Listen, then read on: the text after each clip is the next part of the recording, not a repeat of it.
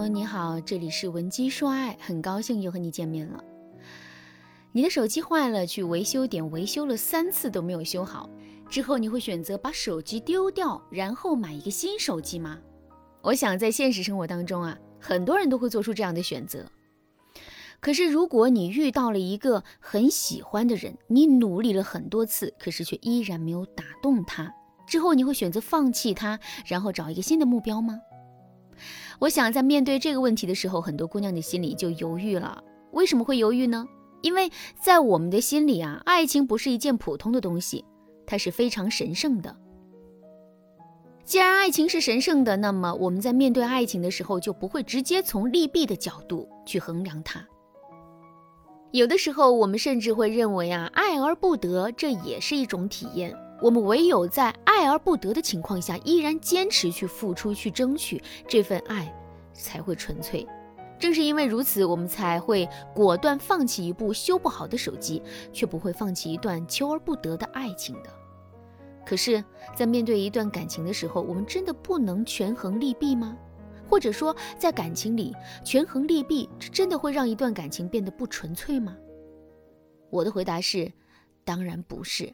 爱情是美好的、神圣的，这没有错。可爱情不是空中楼阁，它也是需要取舍、经营和维护的。这就像很多人都不喜欢在感情里谈钱，因为他们认为钱是很俗的东西，会玷污美好的感情。可是我们这么做的结果是什么呢？结果往往是我们越不喜欢谈钱，钱就越是会成为两个人感情中的问题。在追求阶段，我们面对一段感情的时候啊，其实也应该是这样。具体来说，就是遇到一个爱而不得的人，我们不一定非要坚持的，放弃也未必就是一个错误的选择。我们要知道的是，这世上啊，很多事情都是一分耕耘一分收获，可唯独爱情不是。事实上，我们在感情中的幸福，并不一定来自于坚持。更重要的是，我们要能够做出正确的选择，走上正确的恋爱之路。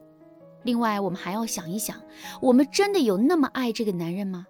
我们现在自认为对男人的爱，是真的发自内心的想跟这个男人在一起，还是因为求而不得产生的执念呢？一个无可否认的事实是，我们对某件东西、某个人的爱，确实是会因为我们的求而不得而不断增强的。这就跟我们小时候买玩具是一样的。爸爸妈妈主动买给我们的玩具，虽然他们都很好，可我们却很容易对他们感到厌倦，并把他们丢到一边。可对于那些我们提出要买，爸妈却不愿意给我们买的玩具，我们说什么也要把他们搞到手。虽然我们实际上可能并没有那么喜欢他们。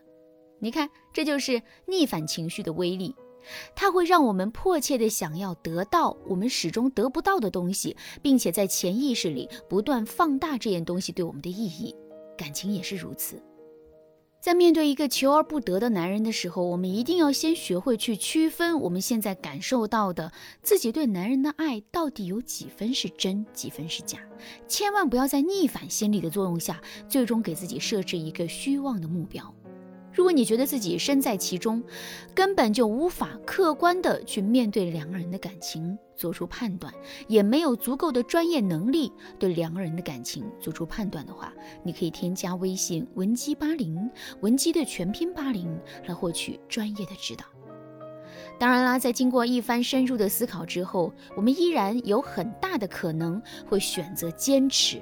那么遇到一个爱而不得的人，如果我们一定要坚持的话，我们到底该如何去坚持呢？下面这两点一定要牢记。第一点，拼命的追逐不一定会让我们离目标更近。就比如你越是拼命的追一只兔子，这只兔子啊就会跑得越快，你和兔子之间的距离就会越大。可是如果你停下了脚步，直直的站在原地，或者是做出了一个往回走的动作的话，兔子反而会因为好奇停下脚步，甚至是跑过来看看到底发生了什么。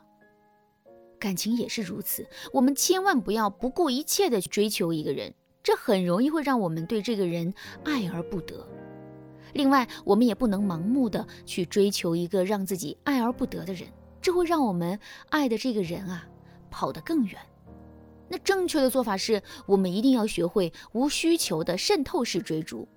具体来说，就是我们内心越是迫切的想要追到这个男人，我们就越是要表现出不急不躁、云淡风轻的样子。这就像我们越是喜欢一件衣服，我们在买这件衣服的时候，就越是要表现出一副无所谓的态度。只有这样，我们才不会被商家拿捏住，同时商家对我们的态度也才会变得更加的殷勤。如果我们在吸引自己喜欢的男人的时候，也摆出了这样的姿态的话，男人对我们的防备心势必会大大减少，这样一来，我们就可以轻松的渗透到男人的身边了。当然啦，渗透到男人的身边，这并不是我们最终的目的。我们最终的目的是俘获男人的心。怎么才能做到这一点呢？很简单，我们要多在男人面前进行曝光，并且是那种有记忆点的曝光。根据心理学上的曝光效应，人们是更容易会偏爱自己熟悉的人或事物的。所以我们在男人面前曝光的越多，男人就会对我们越熟悉。他对我们越熟悉，他就越是会变得离不开我们。当然了，曝光只是基础，这里的重点是有记忆点的曝光。什么是有记忆点的曝光呢？你在路上遇到了男人，然后礼貌地跟他打了一个招呼，之后你们就分开了。这也是一次曝光，但这种曝光是没有记忆点的，因为它稀松平常。你带男人去玩密室逃脱，在这个过程中，你因为害怕一头扎进了男人的怀里，这就是一次有记忆点的曝光。有记忆点的曝光可以让男人对你念念不忘，这在本质上是男人对你进行精力投资。男人对你投资的多了，他自然就慢慢离不开你了，你的目的也就达成了。第二点，不要带着必胜的目标去求爱。这就像，如果我们背负着巨大的使命感去参加高考的话，我们的内心肯定会充满压力。这导致的结果就是，我们很容易会在考试的时候发挥失常。正确的做法是，我们要平衡好自己的得失心，要尽自己最大的努力去追逐爱情，但不要让自己背负上太大的压力。不过呢，很多事情啊都是说起来简单，做起来很难。我们该如何平衡好自己的得失心呢？其实啊，我们可以先在心里假设自己已经彻底失去吸引这个男人的机会了，不断给到自己这样的暗示，让自己可以适应这个结果。在这个基础上，我们再去努力挽回这段感情。这样一来，吸引成功了是意外之喜，吸引失败了是正常现象，我们的得失心自然就能够得到平衡了。当然啦，平衡自己的得失心的方法呀还有很多。如果你想对此有更多的了解和学习，可以添加微信文姬八零，文姬的全拼八零，来获取专业的指导。好啦，今天的内容就到这里啦。文姬说爱，迷茫情场，你得力的军师。